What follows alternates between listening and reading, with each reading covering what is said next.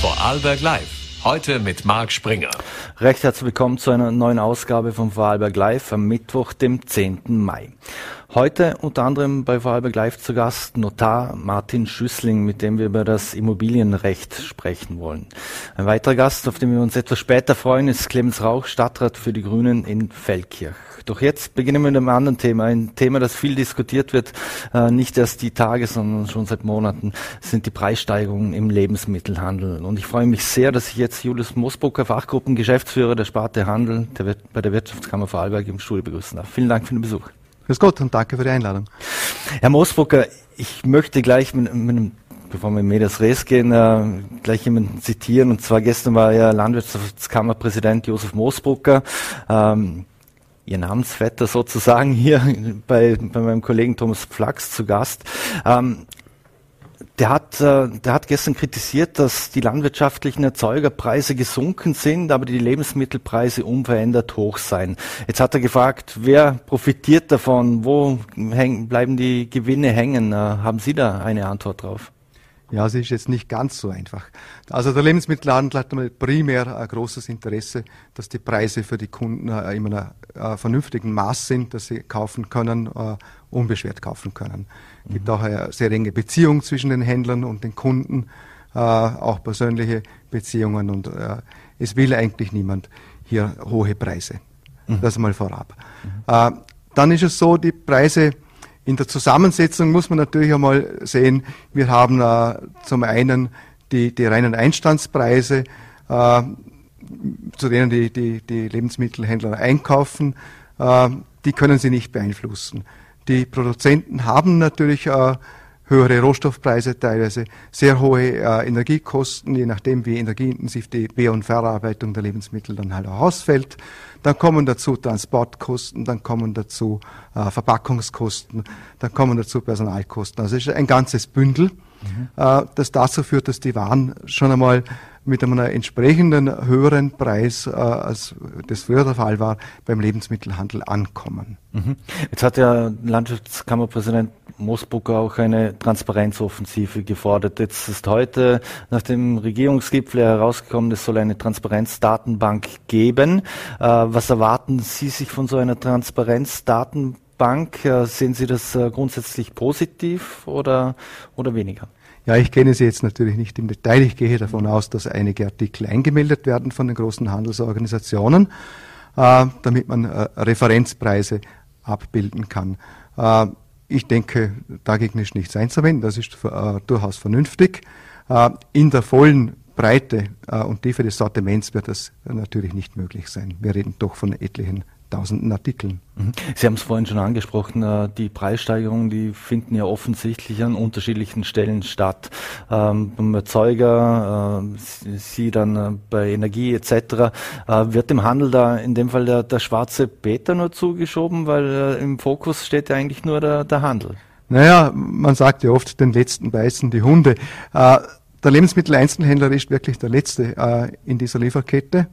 Und hat natürlich jetzt Waren, die er schon zu deutlich höheren Preisen einkauft, äh, als bevor diese Preissteigerung, diese Preisrallye losgegangen ist.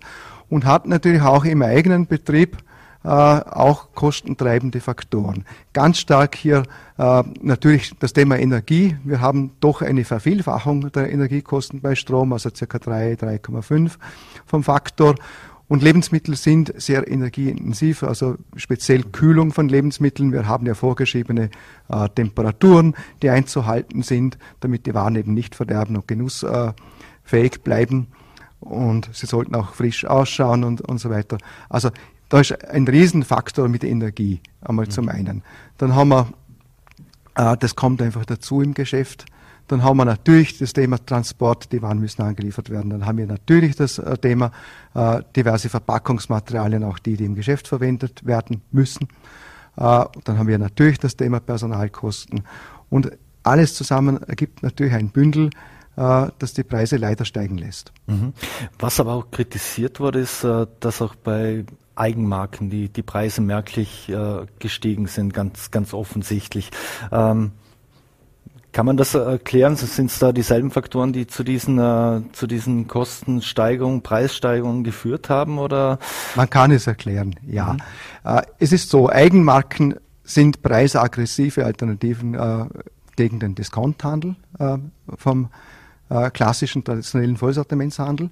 Eigenmarken äh, haben im Gegensatz zu Markenartikeln einen sehr geringen Anteil an Marketingkosten darin. Wir haben hier nicht die teure Marke, die, die emotional sehr stark aufgeladen ist, auch mit viel Geld natürlich aufgeladen ist, sondern bei den Eigenmarken Marken fällt das weg, um den Preis wirklich tief halten zu können. Jetzt ist es natürlich so, dass wenn wir jetzt äh, Steigerungen haben im Bereich der Rohstoffpreise, im Bereich der Energie und so weiter, dass sich diese Preissteigerungen bei Eigenmarken stärker auswirken, als das bei Markenartikeln der Fall ist, wo man doch einen Teil abfedern kann. Mhm. Jetzt äh, heute wurde angekündigt, dass äh, Gewinnabschöpfung geben soll, zum Beispiel bei den Energiekonzernen, ähm, beziehungsweise dass man den Preis da regulieren wird. Das würde ja be bedeuten, dass ja auch weniger Energie, dass der Handel insgesamt weniger Energiekosten vermutlich hätte. Wird man das dann direkt an den Konsument äh, weitergeben? Also wenn Energiekosten sinken, dann gehe ich davon aus, dass der Handel diese äh, geringeren Kosten so schnell als möglich an den Konsumenten weitergeben wird. Das äh, ist natürlich klar, äh, Ware, die bereits zu höheren Preisen eingekauft wurde, wird noch nicht ganz so schnell absinken, andere Kosten werden sinken. Äh, aber diese Kostensenkungen, wenn sie denn kommen, werden sicherlich sehr zeitnah beim Konsumenten ankommen. Mhm. Diskutiert wurde auch das französische Modell. Äh, da, da geht es ja darum, dass man diverse Preise für, für bestimmte Lebensmittel äh, einfriert über eine Zeit. Wie, wie steht der Handel diesem Modell gegenüber oder dieser Idee? Ja, ich glaube, das Thema ist momentan auch eher vom Tisch. Also äh, ich kann es zu wenig beurteilen. Mhm. Und eine Senkung der, der, der Mehrwertsteuer? Äh, würde ich für würde ich als sehr fatal empfinden.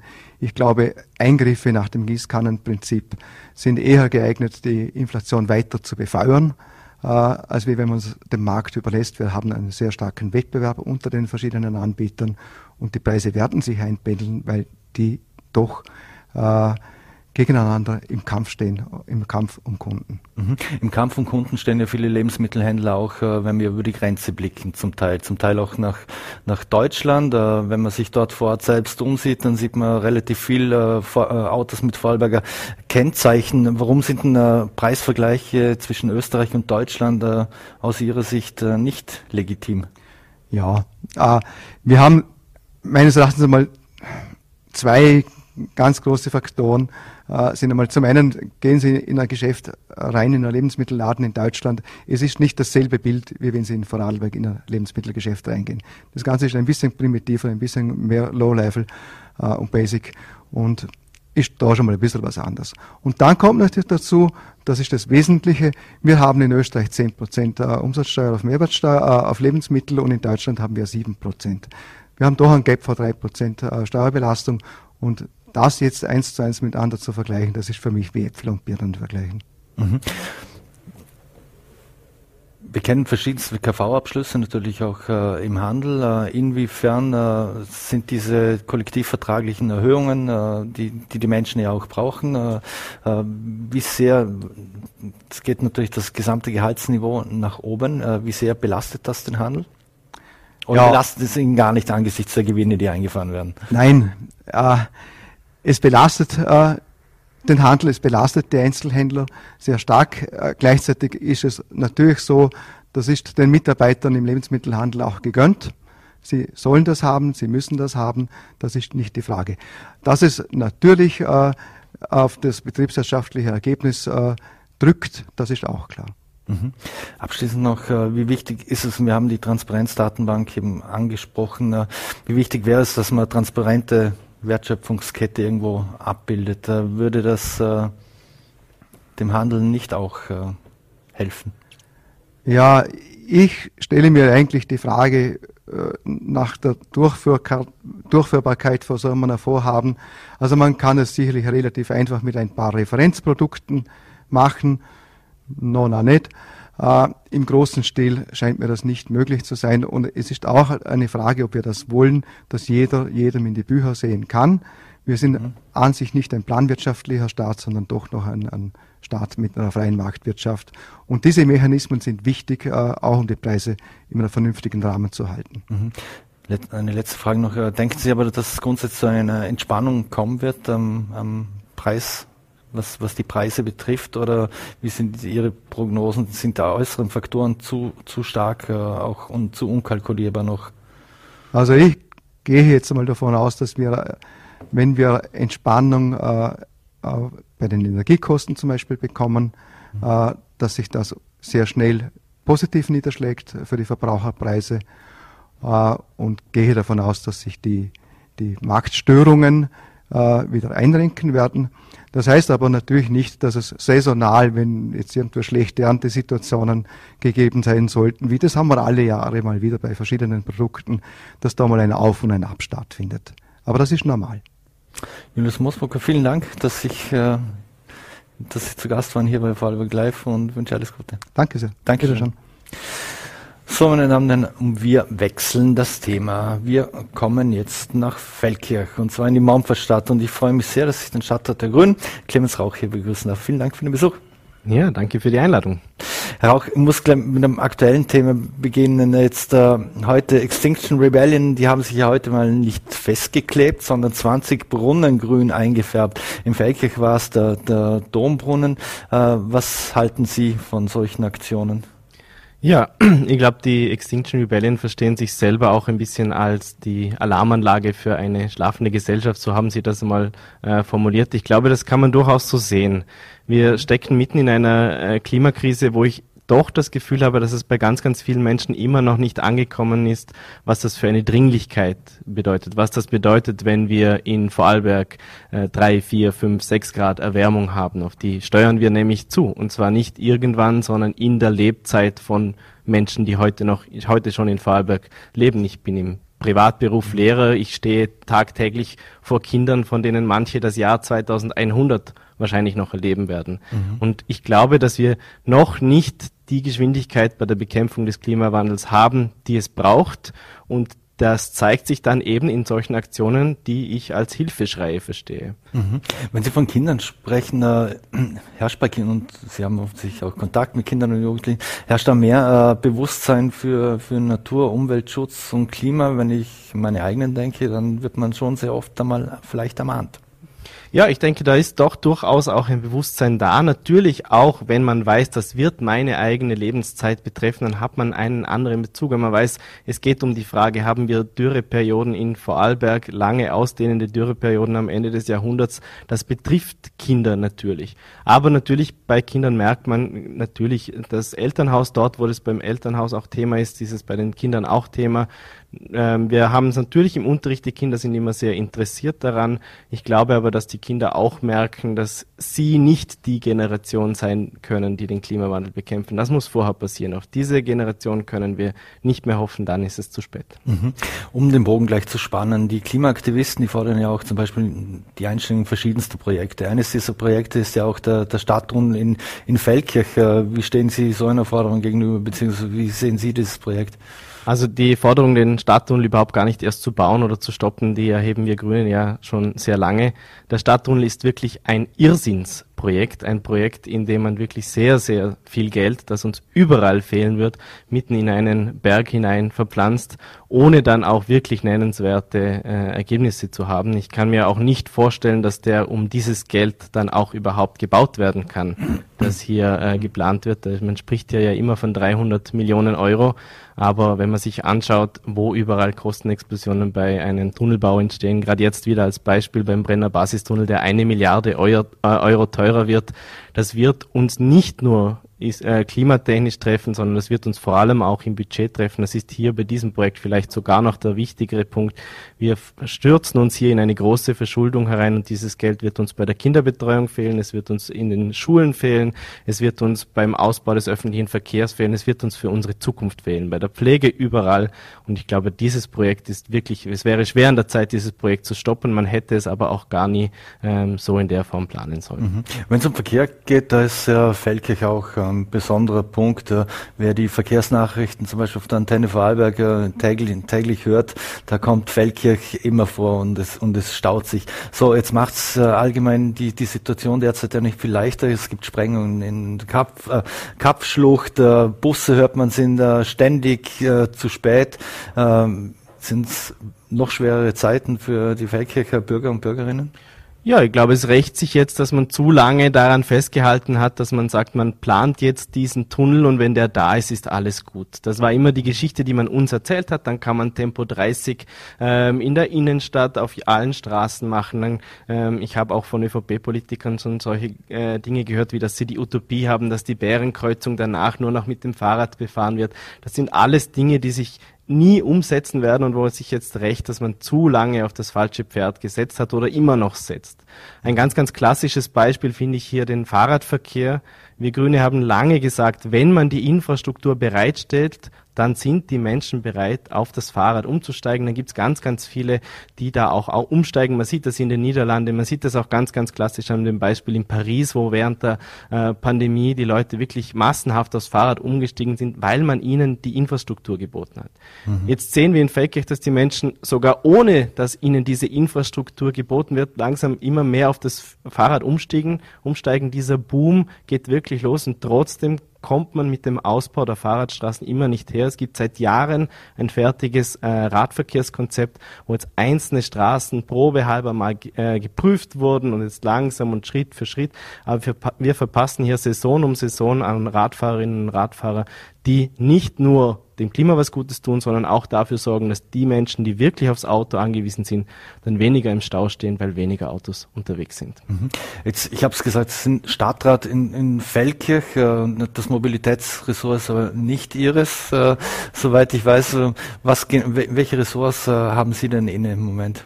Ja, Feldkirch hat die äh, seltsame Situation, dass aus politischen Gründen man das Klimaressort und das Umweltressort geteilt hat, weil die ÖVP gemerkt hat, das Klimaressort ist ein Ressort, mit dem man nachher Wahlkampf machen kann, wo man große Papiere herausgeben kann und wo man sich dann im Wahlkampf auch äh, präsentieren kann. Das war bewusst auch äh, ein gewisser Versuch, mich als bisschen eine zu einer lame duck zu machen. Ich habe mhm. zusätzlich zu dem Umweltressort auch noch das Thema Abfallwirtschaft, wo wir in Feldkirch bereits jetzt auch dank meiner Vor äh, Vorgängerin sehr, sehr gut aufgestellt sind, auch eine super Abteilung haben, super Mitarbeiterinnen. Da geht wirklich auch was vorwärts, auch wenn ich auch da sagen muss, wirklich gestalten kann ich da, lässt man mich da nicht. Mhm. Das ist alles in ÖVP-Hand. Äh, wie läuft die Zusammenarbeit grundsätzlich mit der ÖVP in der Stadt Feldkirch? Ja, wir haben in Feldkirch eine schwarz-blaue Stadtregierung, ganz offiziell. Früher hat es immer wieder Kooperationen gegeben, jetzt ist wirklich hoch, hochoffiziell eine, ähm, eine schwarz-blaue Stadtregierung. Wir sind ganz klar in der Opposition. Es gibt durchaus immer wieder gute Kontakte mit Menschen in der ÖVP Feldkirch, mit denen ich gut zusammenarbeiten kann. Im Großen und Ganzen muss aber schon gesagt werden, dass wir ganz klar in der Oppositionsrolle sind, auch wenn wir Grüne auch Stadtratsmandate besetzen. Wir machen auf die Themen auf, aufmerksam, wo es dringenden Handlungsbedarf gibt, wirkliche Gestaltungsmöglichkeiten haben wir meistens nicht. Wie groß ist die, die Gefahr mitgehangen, mitgefangen? Äh, wenn man Stadtrat ist, äh, wird man auch schnell mal vereinnahmt. Ja, ich glaube, dass ähm, wir doch durchaus ähm, zeigen können, auch mit unserer öffentlichen Kritik, auch dort, wo wir hinweisen, dass wir andere Vorstellungen haben. Natürlich versuchen wir auch dort, womöglich unsere Ideen einzubringen.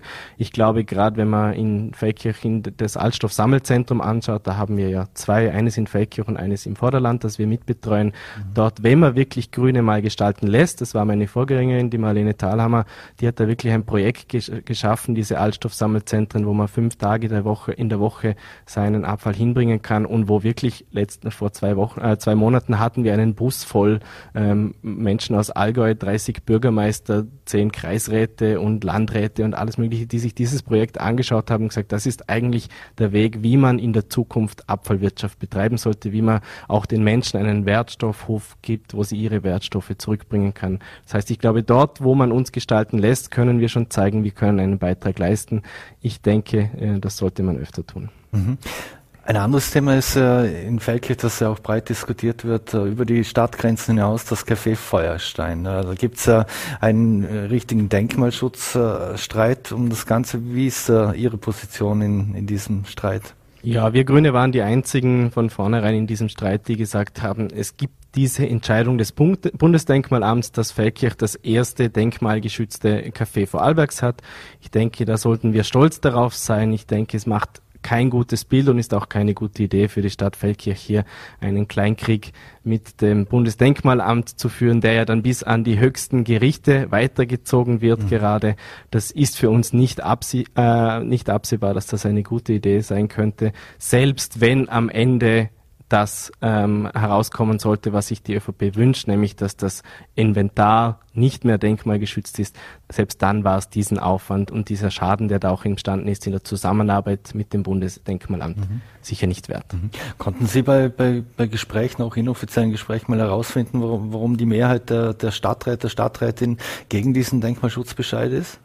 Ja, es geht da ganz stark darum, dass, die, dass das Mobiliar in diesem ähm, Café auch denkmalgeschützt ist, aber gleichzeitig nicht der Stadt selbst gehört. Das heißt, natürlich ist das ein gewisser, in gewisser Art und Weise eine Einschränkung für die Nutzung der Zukunft. Natürlich, wenn man das Mobiliar in diesem äh, Ort behalten muss, so behalten muss, wie es ist, das schränkt natürlich die Nutzung dieses Raumes für zukünftige Zwecke ein. Das verstehe ich natürlich auch, aber ich glaube, der, der Mehrwert, dass wir als Stadt Feldkirch sagen können, hier haben wir ein denkmalgeschütztes Café, äh, ein Café, das die Leute gerne besuchen, das über Feldkirch hinaus bekannt ist, der ist viel, viel mehr wert, als hier für zukünftige Zwecke sich irgendwelche Optionen offen zu lassen, die sich heute noch gar nicht abzeichnen. Mhm. Ein anderes äh, streitbares Thema ist äh, der Agrarstreit. Ähm, der ist auch über die Stadtgrenzen hinaus, macht ja ständig äh, Schlagzeilen. Gibt es da eine Einigkeit der Parteien? Wir sind in den Agrargesprächen äh, ziemlich intensiv untereinander am Besprechen. Wir haben ähm, lange uns als Grüne zusammen mit den Oppositionsparteien hier für eine Klärung der Rechtsverhältnisse eingesetzt. Wir haben diesen Antrag auf Feststellungsverfahren eingebracht und aber gleichzeitig auch konstruktiv in dieser Parteiengruppe gearbeitet. Mhm. Aktuell sieht es so aus, dass zwei der drei Agrargemeinschaften, die wir in Feldkirch haben, ähm, dass die grundsätzlich offen sind zu einem Feststellungsverfahren gegenüber, dass sie sagen, es ist eine gute Idee, dass man hier auch mal eine äh, immerwährende Rechtssicherheit feststellt. Mit der dritten Agrargemeinschaft, der Agrargemeinschaft Altenstadt, sieht es ein bisschen anders aus. Ähm, die Beratungen sind noch nicht abgeschlossen, aber ich bin guter Dinge, dass unser Druck und auch unsere Bewegung hier Klarheit zu stellen, dass das Früchte trägt und dass wir da bald zu einer Entscheidung kommen. Aber es wird Feldkirch nicht spalten. Ich hoffe nicht. Die Agrargemeinschaft ist natürlich ein wichtiger Player. Die Agrargemeinschaft ist auch jemand, den wir in unserem täglichen Handeln als Stadt brauchen. Wir haben immer wieder Grundstückgeschäfte. Wir hätten viele der Dinge, die wir jetzt haben, nicht oder nur sehr erschwert äh, schaffen können. Beispielsweise das Kraftwerk am Idspitz, beispielsweise auch, äh, hat auch mal ähm, Retentionsbecken gebraucht. Es hat einen Fußballplatz gegeben. All diese Dinge wären deutlich schwieriger ohne die Agrar. Die Agrar ist ein wichtiger Partner. Es wäre sehr schade, wenn hier ein Konflikt entstehen würde würde, der wirklich ähm, gröbere Gräben aufreißt. Ich hoffe, dass die Agrargemeinschaft den anderen beiden Agrargemeinschaften einstimmt und auch zum Schluss kommt, dass es eigentlich gut ist, wenn dieses Thema mal letztgültig geklärt ist, damit wir diese Sache ausräumen können. Mhm. Ein letztes Thema noch, äh, großes Thema war natürlich auch das Alkoholverbot am, am Bahnhof, äh, das ebenfalls, wo sie auch immer wieder zu wilden Szenen kam. Ähm, wie ist da die aktuelle Situation? Ja, ich habe das im Nachhinein so ein bisschen das Gefühl, das war vor allem eine Aktion, wo man was kommunizieren wollte bin mir nicht sicher, ob es überhaupt schon exekutiert wurde, dieses Alkoholverbot. Ich finde es nach wie vor ähm, eine schlechte Idee, wenn man versucht, Menschen aus dem Stadtbild mit Strafen fer fernzuhalten, vor allem wenn man nicht gleichzeitig ähm, die Ge Gebietsbetreuung äh, viel früher eingesetzt hat. Es gibt ja jetzt eine äh, Quartiersbetreuung, die dieses Quartier auch mitbetreut, auch sozialarbeiterisch. Das hat viel, viel zu lange auf sich warten lassen. Das hätte man bereits mit, äh, mit der Öffnung der Wohnungen starten sollen. Das kommt jetzt alles längst. Das wird viel, viel mehr für die Beruhigung der Situation tun, als ein Alkoholverbot das je tun könnte. Clemens Rauch, vielen Dank für die Ausführungen und den Besuch hier bei Vorarlberg Live und äh, alles Gute. Dankeschön. Dankeschön. Und wir wechseln das Thema. Der Kauf von Immobilien oder der Verkauf von Immobilien ist natürlich ein, ein Riesenthema. Und was man da alles beachten muss, dazu haben wir jetzt einen Experten hier. Ich freue mich sehr, dass ich Notar Martin Schüssling begrüßen darf. Vielen Dank für den Besuch. Einen schönen Abend meinerseits. Herr Notar Schüssling, ich gehe gleich in Medias Res. Und zwar, während der Pandemie hat sich die Immobilienbranche noch gefreut. Da wurde ja sehr in Immobilien investiert, Betongold und so weiter war das, war das Stichwort. Äh, jetzt hat sich die Lage etwas verändert auf, auf dem Immobilienmarkt. Äh, ist das auch in Ihrer Branche schon spürbar, dass es deutlich weniger Käufe bzw. Verkäufe gibt? Also im Notariat ist ersichtlich aufgrund den aktuellen Zahlen, die wir hier äh, haben, dass die Kaufverträge massiv zurückgegangen sind. Äh, und das sehen wir auch im Beurkundungsgeschäft, äh, was heißt den ganzen Finanzierungsurkunden wie Pfandurkunden, dass es deutlich weniger äh, Urkunden auf diesem Gebiet gibt, die hier äh, unterfertigt bzw. abgeschlossen werden. Mhm. Jetzt sind ja während der Pandemie auch zahlreiche Unternehmen in die Schieflage gekommen. Das eine ist, ist natürlich der, der, private Bereich, das andere ist der unternehmerische Bereich. Merkt man da auch, dass Unternehmer schon äh, Liegenschaften abstoßen oder ist das im Vorarlberg noch kein Thema? Ich habe dazu keine aktuellen Zahlen, aber es hat hier auch schon Liquidationen gegeben, mhm. äh, gerade auch äh, von, von Bauträgerunternehmen, äh, die spürbar diese erhöhten Kosten äh, vermutlich äh, in die Liquidation geführt hat. Ja. Mhm. Jetzt äh einen positiven, wenn man es als positiven Effekt bezeichnen darf, durch Corona, das war ja der Digitalisierungsschub. Ähm, wie ist denn dieser Digitalisierungsschub in Ihrer Branche vorangegangen oder hat es da auch einen gegeben? Ja, das digitale Urkundung, äh, Beurkundungswesen hat im Grunde schon bereits vor Corona angefangen, aber wurde durch äh, die Situation, äh, die in der Zeit von Corona geschaffen wurde, stark vorangetrieben. Also inzwischen ist es sogar schon möglich, eine, eine GmbH äh, online sozusagen zu gründen. Äh, die Schwierigkeit ist hier, eben darin, dass hier noch eine Unterschrift bei einer Musterzeichnung, äh, die ein Geschäftsführer oder Prokurist abgeben muss, dennoch äh, analog, also äh, auf Papier geleistet werden muss und dieser Beurkundungsvorgang muss dann über, über äh, Video nachverfolgt werden können. Mhm. So positiv das ist, dass man das so schnell und unkompliziert und bequem offensichtlich jetzt vieles digital machen kann, aber die andere Frage dabei ist, dann kommt dann die Beratung nicht oft zu kurz? Nein, weil einem so ein Unterfertigungstermin äh, unter Umständen ein zahlreicher Schriftverkehr mit Belehrungen, Aufklärungen vorausgeht oder auch Telefongespräche. Also zum Zeitpunkt des Unterfertigungstermins sind hier alle Fragen geklärt. Mhm. Wie wichtig ist es oder wie oft müssen Sie den Menschen vermitteln, dass eine Beratung sehr wichtig ist? Es wird wohl zahlreiche geben, die sagen, ja, ich weiß eh alles, mir muss man nicht viel sagen. Das ist so, aber man versucht sie trotzdem zu belehren, weil es ja oft dieselben Fragen sind. Mhm. Was äh, für Fallen lauern denn bei so einem Immobilienkauf? Also eine Immobilientransaktion äh, ist äh, oder lebt davon, dass man zunächst die Rechtsgrundlagen ordentlich durchwegs prüft. Das heißt, wenn ich eine unbebaute Liegenschaft kaufe, muss ich prüfen, sind äh, Belastungen da, Geh- und Fahrrechte, Leitungsrechte, sind Kontaminierungen da äh, oder wenn ich eine bebaute Liegenschaft habe, wie ist der Zustand des Gebäudes. Ähm, es kann aber auch sein bei einer Wohnungseigentumsanlage, dass da hier äh, der Wohnungseigentumsbegründungsvertrag und das Nutzwerkgutachten äh, geprüft werden müssen, äh, da nur aus diesen Urkunden eigentlich der Umfang des Wohnungseigentums ersichtlich ist. Mhm. Und dann, wenn wir bei Wohnungseigentum sind, oftmals bei Privaten, äh, gibt es dann große Unterschiede, wenn jetzt ein Unternehmen zum Beispiel eine Liegenschaft oder Grundstück oder was auch immer kauft? Oder ist grundsätzlich der Ablauf alles äh, der gleiche? Im Grunde ist der Ablauf äh, der gleiche. Ähm, es gibt natürlich Unterschiede bei den Steuern. Wenn beispielsweise eine GmbH verkauft, äh, sind hier direkt äh, keine Immobilienertragssteuer abzuführen. Beim Privaten gibt es da eine, eine Hauptwohnsitzbefreiung zum Beispiel. Ansonsten ist die Abwicklung, der Modus derselbe. Mhm. Was kann ein Käufer, der jetzt zu Ihnen kommt oder zu einem Ihrer Kollegen, Kolleginnen ähm, schon vor, im Vorfeld vorbereiten? Gibt es irgendetwas, wo er dann unbedingt mitnehmen sollte, damit es nicht jetzt nur ein klassisches Beratungsgespräch ist, sondern dass er gleich was in der Hand hat? Im Prinzip geht es dabei um die Grundlagenforschung, also die Urkunden, die hier relevant sind, um einer Prüfung zu unterziehen. Also das ist sicher hilfreich, wenn die von Anfang an mitgebracht werden, äh, weil dann auch der ganze Prüfungsvorgang schneller vonstatten geht beziehungsweise hin und wieder auch äh, unmittelbar beim Beratungstermin auf die Probleme eingegangen werden kann. Mhm. Warum muss ein Käufer, Verkäufer zum Notar gehen und kann eigentlich auch nicht zum Rechtsanwalt zum Beispiel gehen? Was ist denn da der, der Unterschied? Also sowohl Rechtsanwälte als auch Notare äh, wickeln Kaufgeschäfte ab. Dabei gibt es grundsätzlich nicht viel Unterschied. Äh, der Hauptunterschied ist sicher darin zu sehen, dass der Notar äh, ein unabhängiger Parteienvertreter ist. Das heißt, er äh, schuldet im Grunde beiden Parteien die gleiche Sorgfalt. Mhm. Ähm, und was dann am Ende auch noch kommt, ist das ganze Beurkundungswesen. Also wenn es eine Beglaubigung braucht, dann kann das der Notar machen. Oder wenn zum Beispiel zwischen zwei Ehegatten ein Kaufvertrag abgeschlossen wird, dann ist dieser Vorgang zwingend notariatsakspflichtig.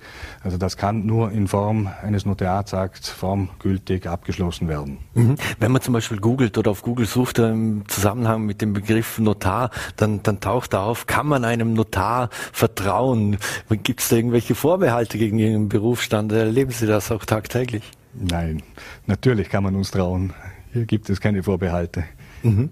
Nein, also es ist so, dass wir auch ja ein, ein, ein Standesrecht haben mhm. äh, und auch von der Kammer überwacht werden und Revisionen stattfinden. Also ich kenne keine Notare, die ihr Amtsgeschäft nicht ordnungsgemäß führen. Mhm. Jetzt ist natürlich auch immer eine, eine Frage der, der, der Kosten. Ähm, mit was für Kosten muss man eigentlich rechnen, wenn man äh, zum Notar geht und zum Beispiel einen Kaufvertrag beglaubigen möchte oder, oder ähnliches? Gibt es da Sätze oder ist das immer sehr individuell gestaltet? Genau, es gibt hier grundsätzlich das äh, Notariatstarifsgesetz. Äh, hier ist Bemessungsgrundlage immer der Wert des Gegenstandes und das sind fixe Tarifsätze. Oder? Der Notar mhm. kann unter Umständen ermäßigte Tarife machen, aber es gilt, dass das ein Höchsttarif ist. Mhm. Abschließend noch äh, möchte ich noch kurz zum Thema Schenkungen kommen. Äh, wenn ich zum Beispiel meiner Frau oder meinen Kindern was, was schenken möchte, geht das äh, unkompliziert und ich sage, ich möchte das Kind A schenken, aber Kind B möchte ich lieber nichts schenken. Ihr empfiehlt sich immer einen Beratungstermin wahrzunehmen. Das hängt natürlich vom Alter und sonstigen Faktoren ab, ob es sinnvoll ist, tatsächlich eine Schenkung zu machen. Äh, eine ordentliche Nachfolgeregelung würde aber auch Streitigkeiten in einem Verlassenschaftsverfahren äh, vermeiden. Also ein ordentlicher Schenkungsvertrag mit entsprechenden Pflichtteilsverzichten, äh, testamentarische Regelungen, also die äh, sind immer dazu geeignet, Streitigkeiten vermeiden. Mhm. Das Thema Testament ist natürlich äh, in Vorarlberg ein, ein besonderes. Äh, wie wichtig ist es denn, dass man wirklich alles im, im Vorfeld schon regelt und äh, vor allem äh, ist da mehr Bewusstsein mittlerweile in, in Vorarlberg in Bezug auf Testamente? Es hat hier schon ziemlich viele Informationsveranstaltungen gegeben. Ich kenne keine Zahlen dazu, würde aber sagen, dass äh, immer noch der Großteil kein Testament hat, also das sehen wir in Verlassenschaftsverfahren, aber dass die Bereitschaft, äh, ein Testament zu errichten, doch äh, inzwischen schon angestiegen ist. Mhm. Ist ja auch keine Altersfrage. Es kann ja auch in jungen Jahren äh, schon etwas passieren und alles, was da einmal ordentlich aufgezeigt wird, kann, wie eben schon erwähnt, auch, auch, auch streitvorbeugend wirken. Mhm. Eine allerletzte Frage hätte ich noch, und zwar, was war denn die skurrilste Beurkundung, die Sie jemals machen mussten? Ich hatte einmal einen, einen Pflichtheitsverzichtsvertrag zu solenisieren äh, bei der mir schon im Vorfeld angekündigt wurde, äh, dass eine Partei möglicherweise hier Rückfragen haben wird und dass es sein kann, dass eben keine Beurkundung durchgeführt werden kann. die Urkunde habe ich dann zur Unterschrift durchgereicht. Er war der Letzte, der unterschrieben hat. Ich habe den Vertrag zurückbekommen und erst im zweiten Moment bemerkt, dass er anstatt seiner Unterschrift schämt euch auf diese Urkunde äh, niedergeschrieben hat. Okay. Schämt euch. Wir schämen uns nicht. Äh, ich sage recht herzlichen Dank für den Besuch hier bei Vorarlberg Live und Ihre äh, Aus Ausführungen. Vielen Dank für den Besuch. Herzlichen Dank meinerseits. Schönen Abend. Danke. So, meine Damen und Herren, und dieses Interview haben wir aus Termingründen vor der Sendung aufgezeichnet. Das war es auch schon wieder mit Fallberg Live. Wir bedanken uns fürs Dabeisein. Wir würden uns freuen, wenn Sie morgen wieder einschalten, 17 Uhr, Voller TV, NRT oder Ländle TV. Wünschen Ihnen einen schönen Abend und alles Gute.